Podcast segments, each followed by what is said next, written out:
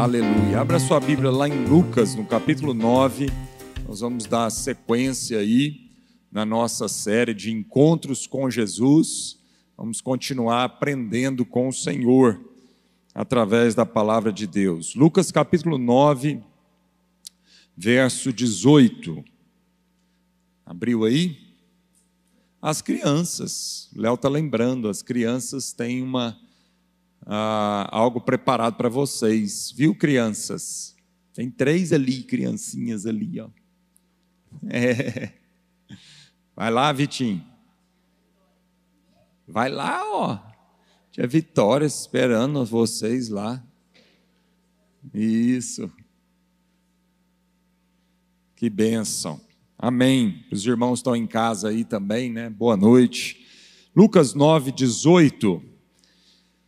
Estando ele orando à parte, achava-se presentes os discípulos a quem perguntou. Então aqui Jesus tinha acabado, né, e os discípulos tinham acabado de. Aqui marca, esse trecho da palavra de Deus marca o encerramento né, do tempo de Jesus na Galileia. Ministério né, fantástico né, na Galileia. E agora Jesus então vai se retirar. Ele acabou de viver o momento ali da multiplicação dos pães e dos peixes, e agora ele vai para a região de Cesareia de Filipe, que é bem acima da Galiléia, ao mais lá ao norte. E ele se retira com os discípulos ali para ele vai depois para desce para a região de Decápolis, né? E então ele vai para Cesareia de Filipe ali. O texto aqui não fala isso, mas em Mateus diz isso. Nesse mesmo texto lá diz que eles estavam caminhando perto da região de Cesareia de Filipe. Estando ele orando à parte, achava presentes os discípulos, a quem perguntou: Quem dizem as multidões que sou eu? Responderam eles: João Batista, mas outros Elias, e ainda outros dizem que ressurgiu um dos antigos profetas. Mas vós, perguntou ele, quem dizeis que eu sou? Então falou Pedro e diz: És o Cristo de Deus. Ele, porém, advertindo-os, mandou que a ninguém declarassem tal coisa, dizendo: É necessário que o filho do homem sofra muitas coisas, seja rejeitado pelos anciãos, pelos principais sacerdotes e pelos escribas, seja morto e no terceiro dia ressuscite. Verso 23. Dizia a todos: Se alguém quer vir após mim, assim mesmo se negue. Dia a dia tome a sua cruz e siga-me. Pois quem quiser salvar a sua vida, perdê-la-á, e quem perder a vida por minha causa, esse a salvará. Que aproveita o homem ganhar o mundo inteiro se vier a perder-se ou a causar dano a si mesmo? Porque qualquer que de mim e das minhas palavras se envergonhar, dele se envergonhará o filho do homem quando vier na sua glória e na do Pai e dos santos anjos. Verdadeiramente vos digo: alguns há dos que aqui se encontram que de maneira nenhuma passarão pela morte até que vejam o reino de Deus. Vamos orar? Senhor, muito obrigado pela tua palavra. Pedimos agora a iluminação do teu Santo Espírito sobre a nossa vida. Se não for a revelação do Espírito Santo no nosso coração, da tua palavra, essa palavra vai ser só letra, e a letra mata, mas é o teu Espírito que vivifica essas letras e torna esse texto que nós lemos a palavra de Deus, torna esse texto vivo e eficaz torna desse texto, Senhor, algo além de simplesmente um texto. E é isso que nós cremos. Então nós pedimos, Senhor, com toda humildade, quebrantamento no coração, dependência do Senhor, pedimos que o teu Espírito fale conosco através das santas Escrituras nessa noite, em nome de Jesus. Amém. Graças a Deus. É interessante primeiro notar qual, qual era a dinâmica de Jesus, né? Jesus tinha uma dinâmica de multidão e de retiro. Jesus tinha uma dinâmica, né, onde ele às vezes estava cercado por muita gente, mas frequentemente você vê nos evangelhos que Jesus costumava se retirar para um monte. Frequentemente ele se retirava para orar.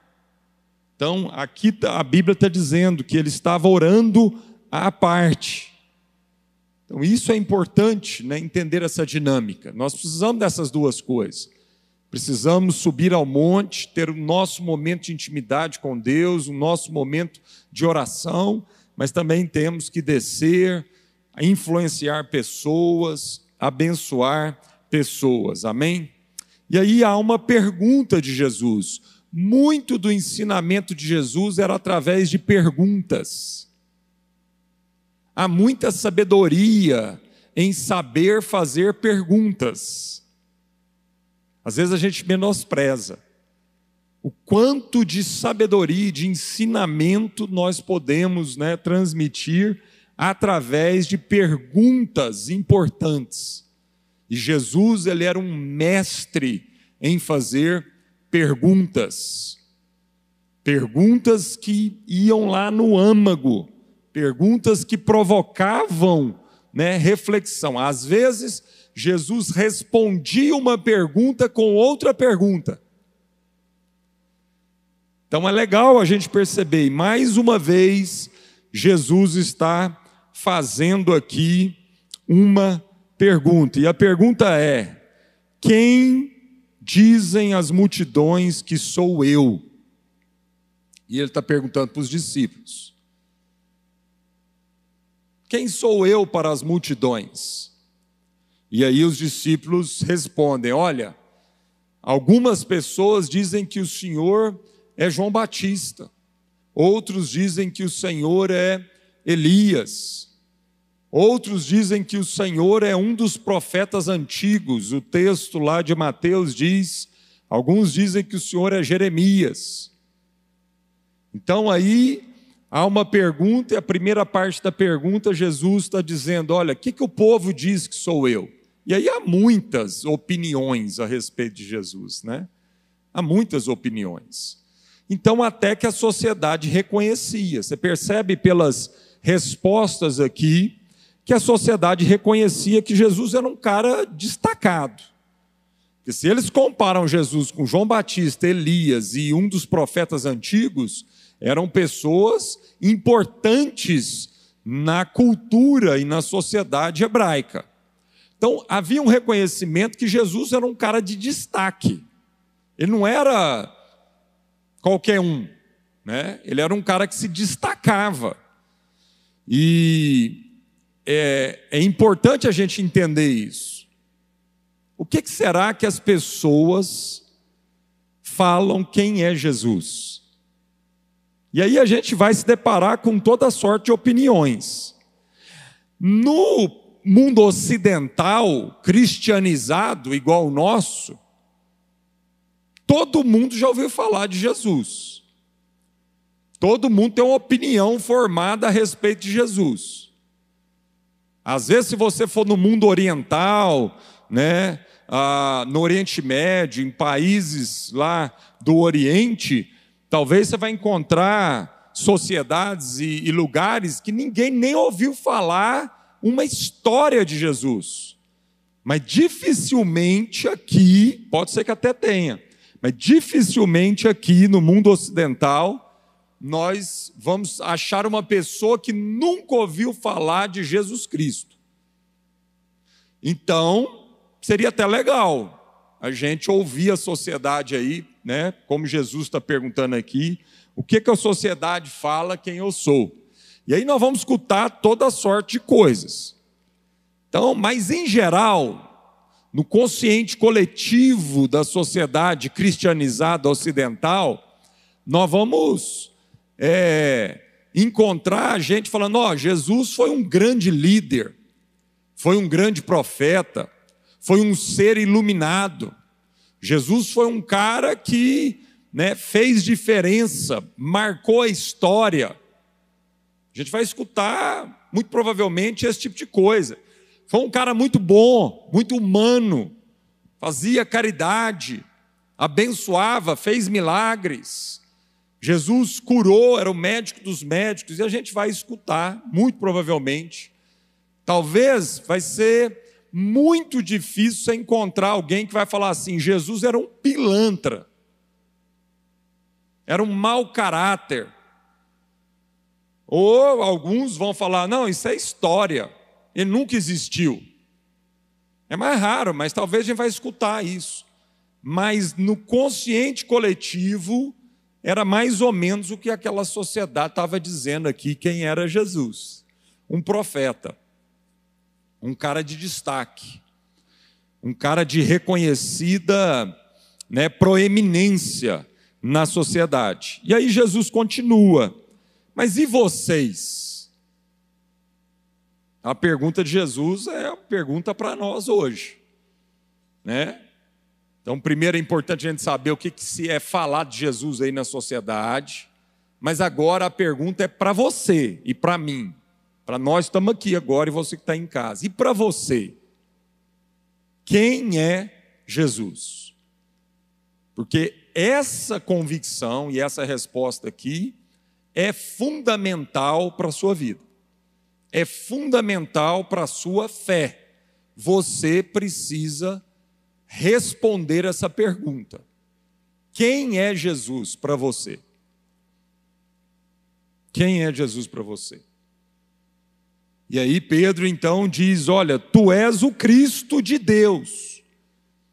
No, na passagem aqui equivalente de Mateus né, e de Marcos, diz: Tu és o Cristo, filho do Deus vivo. Então, o que Pedro, e aí Jesus diz, né, não, não aqui, mas Jesus diz lá, ó Pedro, não foi nem carne nem sangue que te revelou, mas foi o Espírito Santo que te revelou isso. Porque realmente é o Espírito Santo que nos revela quem é Jesus. Sem o Espírito Santo, nós não vamos conhecer de fato a Cristo. E não vamos saber quem de fato é Jesus. Então, Jesus, sem dúvida nenhuma, foi um grande profeta, foi um grande líder, talvez o maior líder né, que já pisou na humanidade. Sem dúvida nenhuma, Jesus era um cara que amava, né, que tinha caridade, que tinha um altruísmo que nenhum outro ser humano pisou. Sem dúvida nenhuma, Jesus era um, um, um ser iluminado. A gente sabe disso, mas isso não é tudo a respeito de Jesus. Isso não é que de fato define quem é Jesus. O que define Jesus é que ele é o Cristo de Deus. Ele é o ungido de Deus. Ele é o Messias profetizado no Antigo Testamento todo, esperado por uma nação, esperado pela, não só pela nação hebraica, mas esperado por todo o ser humano e esperado por toda a criação. Sem saber, toda a criação geme, esperando o quê? A revelação do ungido de Deus, a revelação do Cristo, do Messias, daquele que vem para ser o modelo de Deus para a humanidade, aquele que vem para nos ensinar uma forma de viver que Deus um dia sonhou para nós e por causa do nosso pecado nós estragamos com isso tudo. E ele veio para redimir esse plano de Deus e redimir esse, esse sonho de Deus para a humanidade. E ele veio para ser o primeiro de muitos outros que seriam redimidos, então, para viver finalmente e eternamente tudo aquilo que Deus, um dia, o Pai, sonhou para ao criar o ser humano. Amém? Então é muito importante a gente responder essa pergunta de Jesus, de Deus, de Jesus.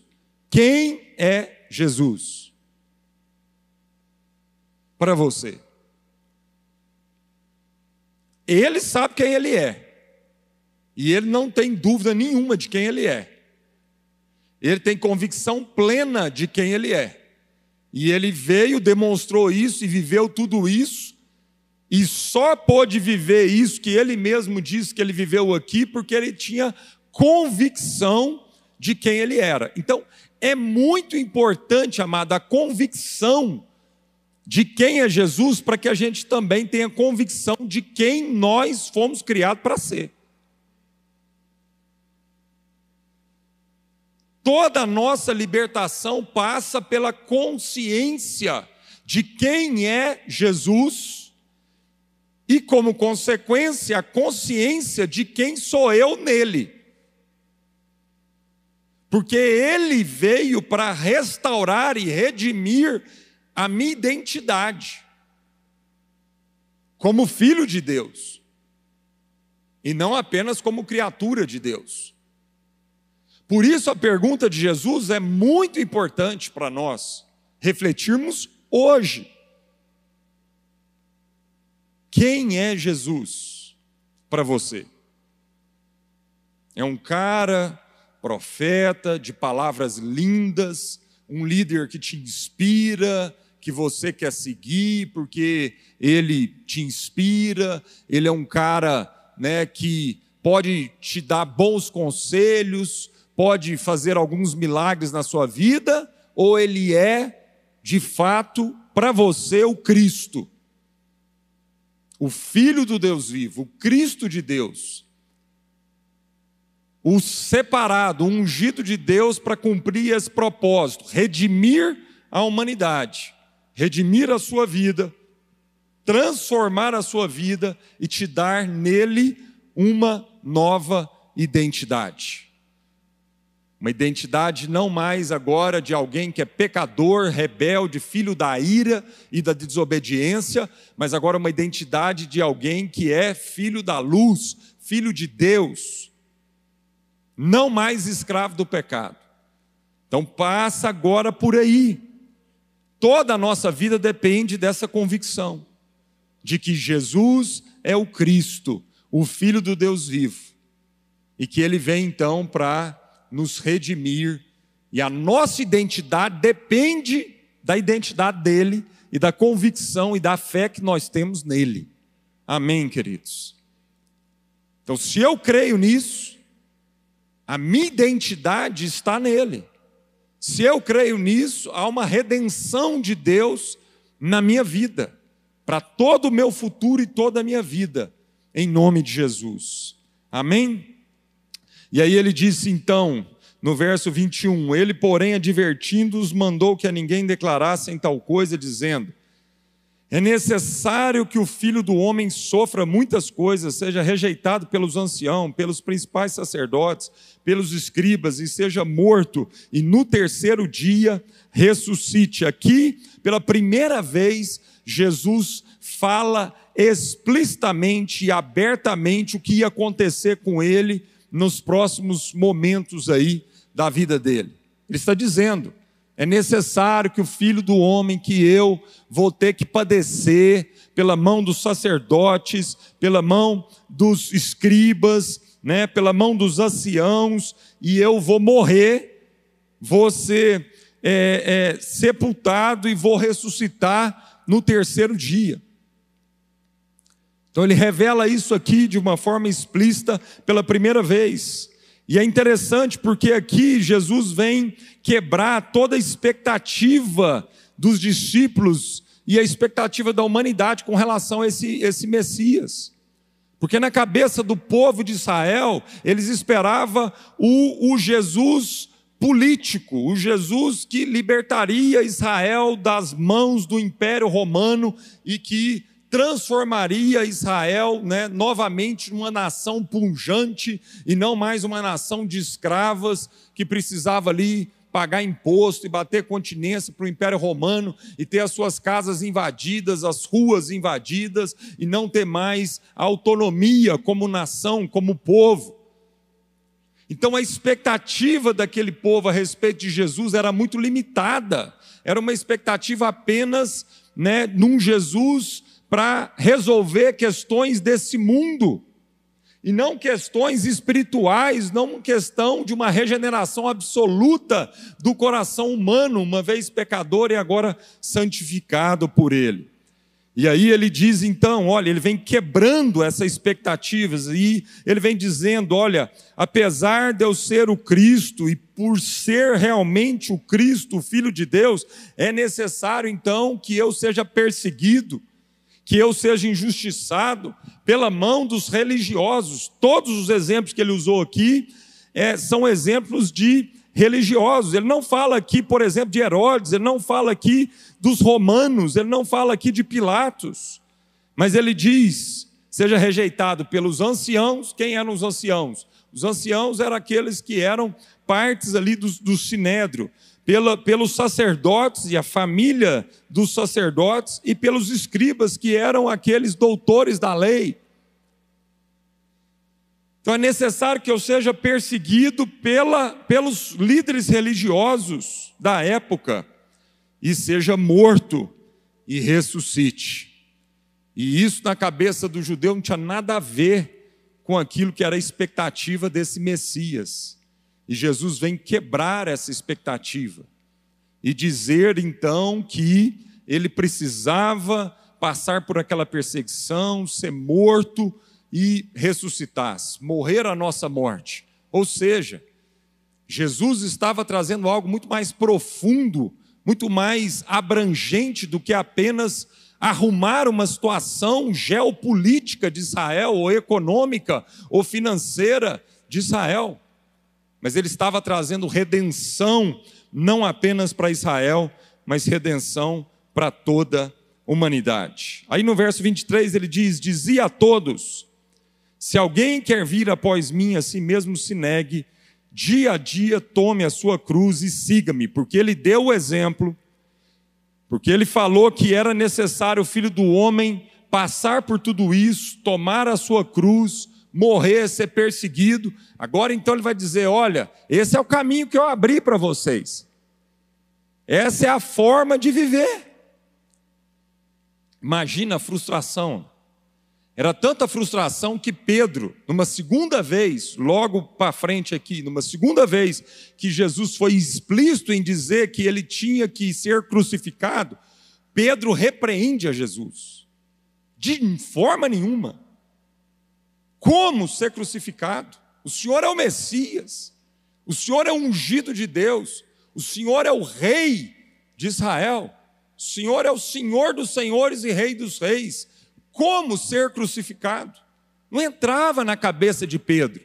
E realmente não entra na nossa cabeça. Não entra naquilo que é nosso senso de justiça, né, a nossa razão e a nossa lógica. Mas Jesus vem estabelecer uma nova forma de viver, um novo reino, um novo paradigma, não desse mundo, totalmente diferente. Então nós temos que estar prontos, amado, para deixar com que a palavra de Deus nos transforme completamente a nossa mentalidade. Por isso, Paulo diz lá em Romanos 12: Não vos conformeis com este mundo, mas transformai-vos pela renovação da vossa mente. O que Deus está propondo com a gente através das Santas Escrituras, pela revelação do Espírito Santo, é uma transformação total da nossa maneira de enxergar a vida. É uma nova vida. Deus não quer apenas dar um upgrade na sua forma de viver, consertar algumas coisas. Não, nós éramos cegos completamente cegos.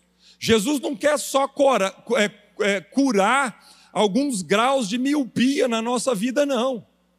Nós precisamos entender que nós éramos totalmente cegos, ignorantes, andávamos em trevas e a luz brilhou no nosso coração. Por isso, Paulo, no caminho de Damasco, Deus permite ele ficar cego por alguns dias para ele entender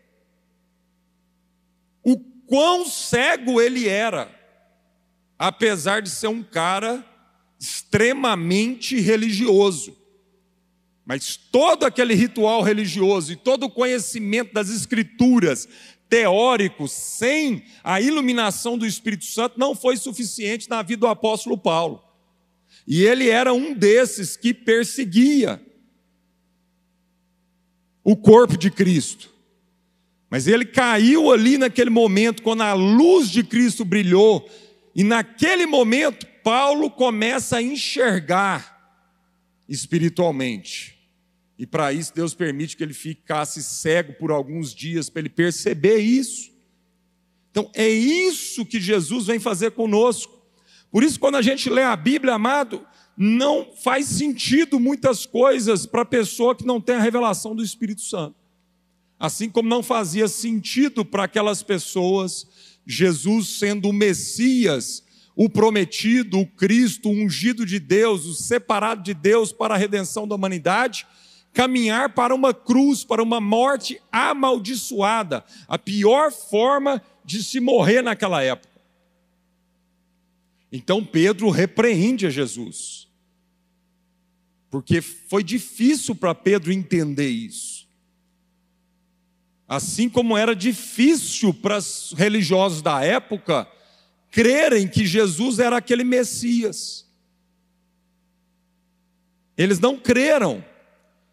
Por quê? Porque a visão daqueles homens, por mais ritual, ritualísticos que eles eram na sua religião, era uma visão completamente cega. Eles não conseguiam perceber que Jesus era de fato o Messias.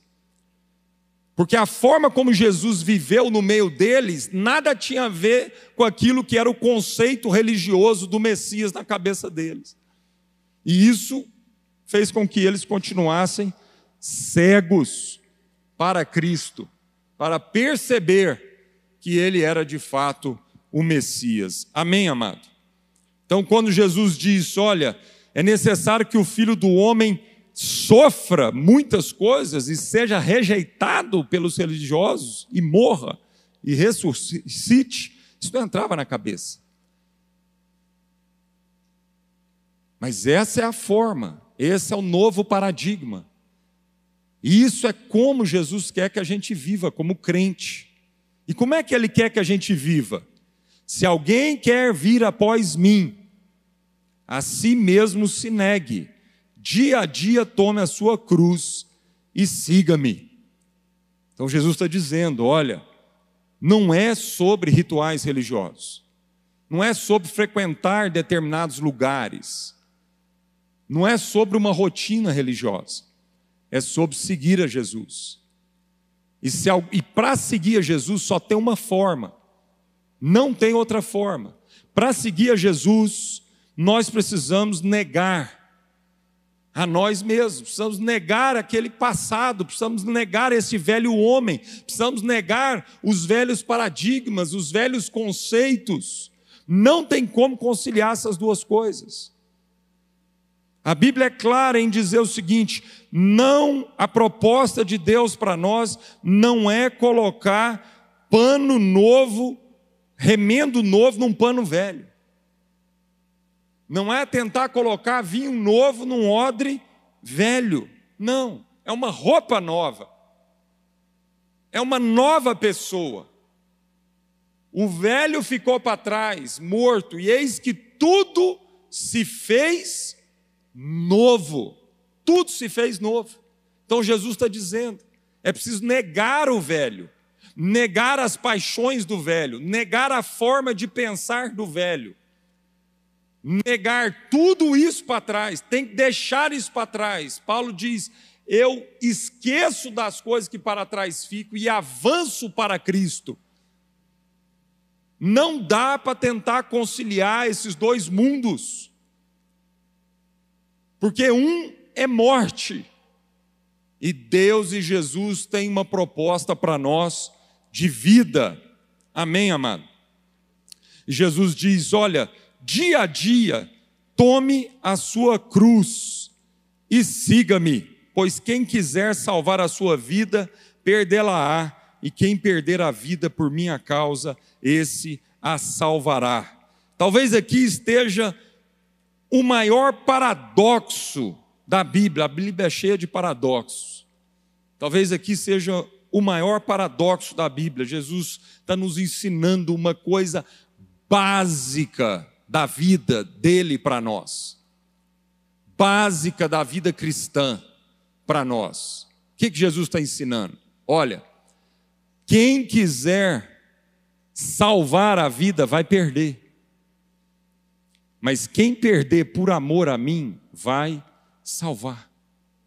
Então o que Jesus está dizendo? Ele está trazendo um novo paradigma, uma nova forma de pensar e viver completamente. Isso afeta tudo na sua vida. O crente é aquele que não vive para salvar.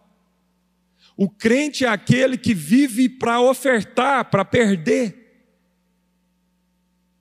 É uma inversão completa de valor. Quando Satanás veio tentar a humanidade, Satanás diz: viva para salvar, salve para viver. Foi isso que Satanás diz para o homem: salva para viver, coma para viver, poupe para viver. Porque ninguém vai dar conta da sua vida se você não fizer por você mesmo. Se você não se valorizar, se você não se amar, se você não se proteger, se você não garantir o seu futuro, essa é a proposta do mundo. Totalmente contrária com aquilo que é a proposta de Jesus. Jesus está dizendo: não, Satanás diz para nós: poupa para viver, salva para viver. E Jesus, o mundo está dizendo isso para nós. E Jesus está dizendo para nós: perde para salvar, entregue para salvar, oferte para salvar. Amém, amado? Porque Deus nos abençoou. O crente começa a vida cheio. A gente não vive uma vida, amado, no no 1 para chegar no 10. O crente em Jesus começa no 10. Ele já garantiu.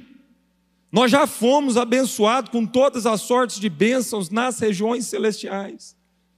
Então, o crente não vive para salvar, um crente vive para perder. É forte isso, gente. Agora pega isso e aplica tudo na sua vida. Pega esse conceito de Jesus aqui, que ele está dizendo: se você é meu discípulo, é assim que você vai viver. Não adianta você falar que ama Jesus, levantar sua mão, frequentar culto, cantar músicas maravilhosas. Isso daqui é sinal de quem segue a Jesus. Só tem jeito de seguir a Jesus dessa forma. Ah, Jesus, mas em teu nome eu fiz tantas coisas, em teu nome eu vivi, eu li a Bíblia, eu jejuei, eu dei dízimo. Afasta de mim, eu não te conheço. É o que Jesus falou para muita gente. Agora, isso daqui, amado, é sinal, é fruto de quem realmente é um cristão, um discípulo de Jesus.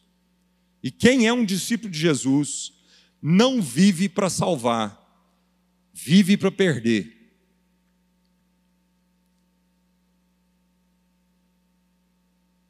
Você vive para perder.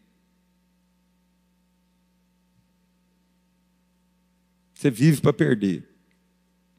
Você não vive para ganhar. Você não vive para salvar. Reflita sobre isso. E nós vamos percebendo o quão longe talvez nós estamos disso aqui. Como é que são as suas orações? Quando você acorda, que tipo que é a sua oração? A sua oração é para que Deus você ganhe naquele dia? Ou é uma oração assim, Deus, o que, que eu vou perder hoje por amor ao Senhor? Isso é uma oração de um discípulo de Jesus. A oração de um discípulo de Jesus é o seguinte: Pai, revela para mim o que, que eu tenho que perder hoje na minha vida por amor a alguém, por amor ao Senhor. Essa foi a oração de Davi, o rei Davi. Por isso, Davi era um homem segundo o coração de Deus. Um dia, ele era rei no palácio e ele fez essa oração: Senhor, tem alguém hoje, no dia de hoje, a quem eu possa repartir, oferecer, ofertar ser uma demonstração de graça, de bondade, de amor do Senhor na vida dessa pessoa. E ele não fica só na oração, não, hein, gente? Ele age. Porque um crente tem que orar e tem que agir de acordo com aquela oração. Então ele ora, levanta da sua oração, chama o seu servo e manda o seu servo procurar essa pessoa. Essa pessoa que vai ser um objetivo por quem ele vai perder alguma coisa da vida dele para acrescentar na vida dessa pessoa. E aí o servo vai e procura, e procura, procura, vasculha. Não é aquela coisa que a gente às vezes faz com Deus, não.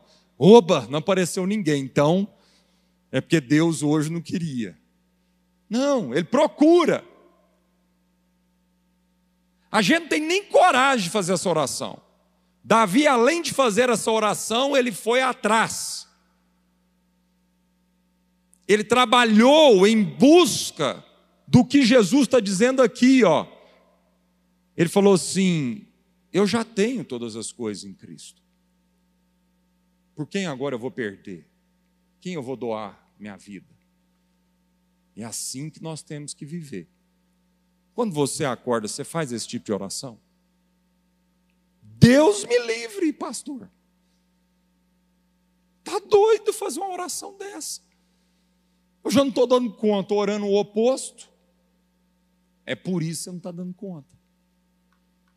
É porque você acorda e fala assim: Deus me protege, Deus protege meus bens, protege meu emprego, protege isso, guarda tudo, Senhor, repreendo tudo, tudo aqui. Deus, o que vai ser? Protege aqui meus filhos, tudo, não quer entregar nada. E aí o que Jesus está dizendo? Quem tentar salvar vai perder. É por isso que você está perdendo a vida abundante de Jesus para você. É por isso que a vida está escorrendo. Você está tentando segurar e ela está escorrendo. Porque você ainda está vivendo no paradigma antigo. Você ainda não tomou a sua cruz. Você ainda não está negando aquela velha forma de viver e de pensar. Você não está mortificando a sua carne na cruz, como Cristo mortificou a dele. Ele mortificou a dele, ele abriu o caminho. Mas agora está dizendo: cada um de nós vai ter que mortificar a nossa. Não dou conta. Dá, porque ele deu conta. Ele deu conta para nos provar que a gente também pode. Ele deu conta para abrir caminho, para dizer que agora nós não temos mais essa desculpa, porque ele, como filho do homem, deu conta, porque ele era um homem cheio do Espírito Santo. Então o que a gente precisa é do Espírito Santo. Com o Espírito Santo nós vamos conseguir tomar a nossa cruz todos os dias. Amém, irmãos? Não, pastor, mas eu vim aqui, eu já estou assim para baixo, essa palavra aqui, você está acabando de me arrebentar com a minha vida. Já cheguei aqui assim, cheio de peso, não dá para trazer uma palavra de alívio, não. Eu estou trazendo uma palavra de alívio para você, irmão. Jesus está trazendo uma palavra de alívio. Você não está percebendo? Perde que você vai encontrar. Para de ter medo de perder, para de tentar segurar, para de tentar poupar, para de tentar garantir o dia de amanhã com o seu braço, com a sua capacidade.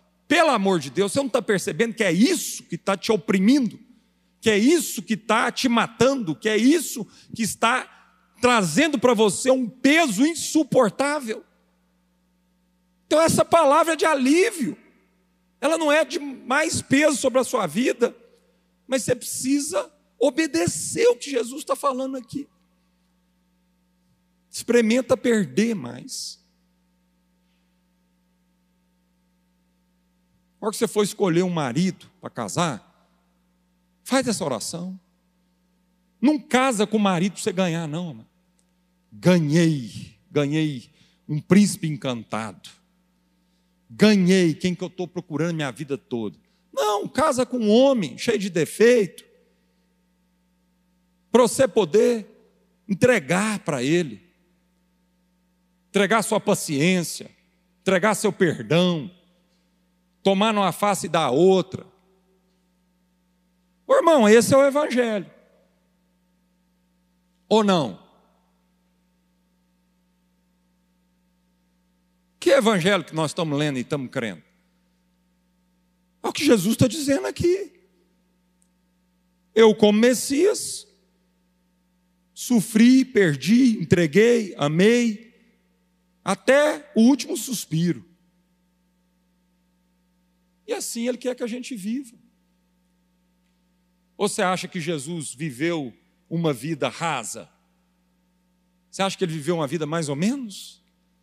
Não, Cristo viveu uma vida plena. Pastor, mas tomando aquela chibatada, carregando aquela cruz, sendo injustiçado daquela forma, Cristo viveu uma vida plena. Cristo não viveu uma vida 99%, não, ele viveu uma vida 100% como homem. Então é possível, é possível você sofrer e viver uma vida plena. Plena. Igual Paulo falou, aprendi a viver contentemente tanto na escassez quanto na fartura, uma vida contente.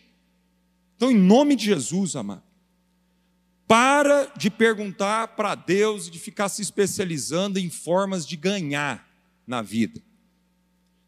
Começa a se especializar em formas de perder. Deixa eu te falar, para você ganhar e salvar, você não precisa aprender nada, não. O seu instinto animal faz isso. Seu instinto pecador faz isso. Nós somos o homem, velho homem pecador, é PhD em salvar e ganhar. Nós somos PhD, você não precisa fazer curso, você não precisa pagar coaching para isso, você não precisa, entendeu? Não precisa nada disso. Para salvar, não. Porque eu vou te falar, mano. Se tem alguém que sabe viver para salvar, somos nós. Para ganhar, somos nós.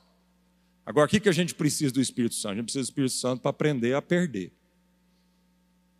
Aí o velho homem não dá conta.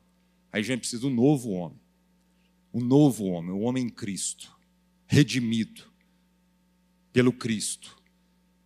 Aí eu preciso do Espírito Santo, eu tenho que orar, jejuar, eu tenho que ir para a palavra de Deus, eu tenho que ministrar na minha vida. Todo dia eu tenho que orar, Senhor, me ensina a perder, me ensina a doar, me ensina a repartir, me ensina a ter um longo ânimo, me ensina a não desistir das pessoas, a perdoar. Aí nós temos que orar, mano. Mas é assim que nós vamos salvar. É assim que nós vamos viver a vida plena em Deus. Amém? Ixa, posso ouvir um amém? Eita! Então o culto hoje foi de alívio para a sua vida. Alívio, desencana. Amém? Ora mais para perder, irmão. Você está orando demais para salvar. Ora mais, faz a oração de Davi. Todo dia se acordar, você faz a oração de Davi, em nome de Jesus. Então vamos orar, fazer essa oração agora. E agora essa oração é para os corajosos. Só quem tem fé para fazer essa oração. Essa oração não é fácil, não. Mas nós vamos orar agora. Amém? E é o seguinte, eu vou fazer a minha oração aqui, agora você tem que fazer a sua daí. Porque é o seguinte, Jesus falou: tome a sua cruz. Eu não posso tomar a sua, não. Nem ele tomou a sua. Amém? Tome a sua cruz. Aliás, ele tomou a nossa. Mas eu não posso tomar a sua. Então agora você ora aí agora com o Senhor. Em nome de Jesus. Se você crê, se você não crê, você pede misericórdia até você chegar no estágio de crer que isso aqui é a palavra de Deus. Oh, Senhor. Senhor Jesus, é tão forte essa palavra, Senhor. Isso exige uma mudança radical na nossa vida, uma transformação radical. Isso aqui não é brincadeira, Senhor. Mas o Senhor não está brincando conosco. Senhor Jesus, a tua proposta nunca foi tapar os buracos da nossa vida, das enrascadas que a gente se mete. Tua proposta nunca foi recondicionar um homem velho, uma mulher velha. Não, tua proposta é deixar aquela mulher velha, aquele homem velho para trás. Lá na tumba, mortinho. Mas a proposta é uma ressurreição de um ser novo, de uma identidade nova, Senhor. Por isso é tão importante responder aquela primeira pergunta que o Senhor fez: Quem eu sou para vocês? Quem tu és para mim, Pai? O Senhor é o Cristo Jesus, o Filho do Deus vivo. E o Cristo a gente adora. O Cristo é Senhor absoluto. E a um Senhor a gente obedece incondicionalmente. O profeta a gente acha legal, a gente se inspira, a gente gosta de estar com o profeta, mas o Cristo a gente adora. O Senhor dos Senhores a gente submete, a gente obedece completamente, Senhor. O Cristo de Deus, ele toma o lugar mais alto do nosso coração. E convictos, ó Pai, dessa identidade, Pai, agora nós somos nova criatura, nova criatura, chamados agora para uma vida abundante, para uma vida de paz, para uma vida completamente nova, o oposto daquela vida antiga, Senhor. Em nome de Jesus. Por isso, Senhor, a gente não quer mais viver para ganhar para nos salvar. Mas agora, Senhor, uma vez salvos em Cristo, uma vez garantido a nossa vida por Cristo, nós queremos aprender a viver para abençoar, para perder, para entregar, para ofertar. Sabe por quê, Pai? Porque ninguém vai roubar o que o Senhor já garantiu por nós. Por isso nós não temos medo de entregar, porque nunca vai parar de jorrar a vida do nosso interior, Pai. Então nós não somos mais uma represa que só vive interessado em receber, mas agora nós somos um rio, um rio que recebe de graça, uma fonte que não para de brotar em nós e ela nos enche de dentro para fora e ela salta para a eternidade, ela transborda e todo mundo que estiver ao nosso redor vai beber dessa fonte de vida, Senhor. Porque nós constantemente vamos dar, vamos ofertar, vamos perder. E aí as pessoas vão tentar roubar a capa e nós vamos entregar tudo, Senhor. As pessoas às vezes vão nos fraudular, Pai, numa milha, nós vamos caminhar a segunda milha. Oh, Senhor nos ensina a perder, nos ensina a desprender, nos ensina a abrir mão, nos ensina a sofrer a injustiça. Assim como Jesus tomou aquela cruz, Pai, faz essa obra na nossa vida. Nós queremos confessar, Senhor, quanto nós lutamos contra isso, quanto nós temos dificuldade ainda de perder, quanto que a gente ainda vive para tentar nos justificar. A gente fica tentando se justificar porque nós temos uma crise de identidade. A gente às vezes ainda tem dúvida de quem é o Senhor Jesus e quem nós somos.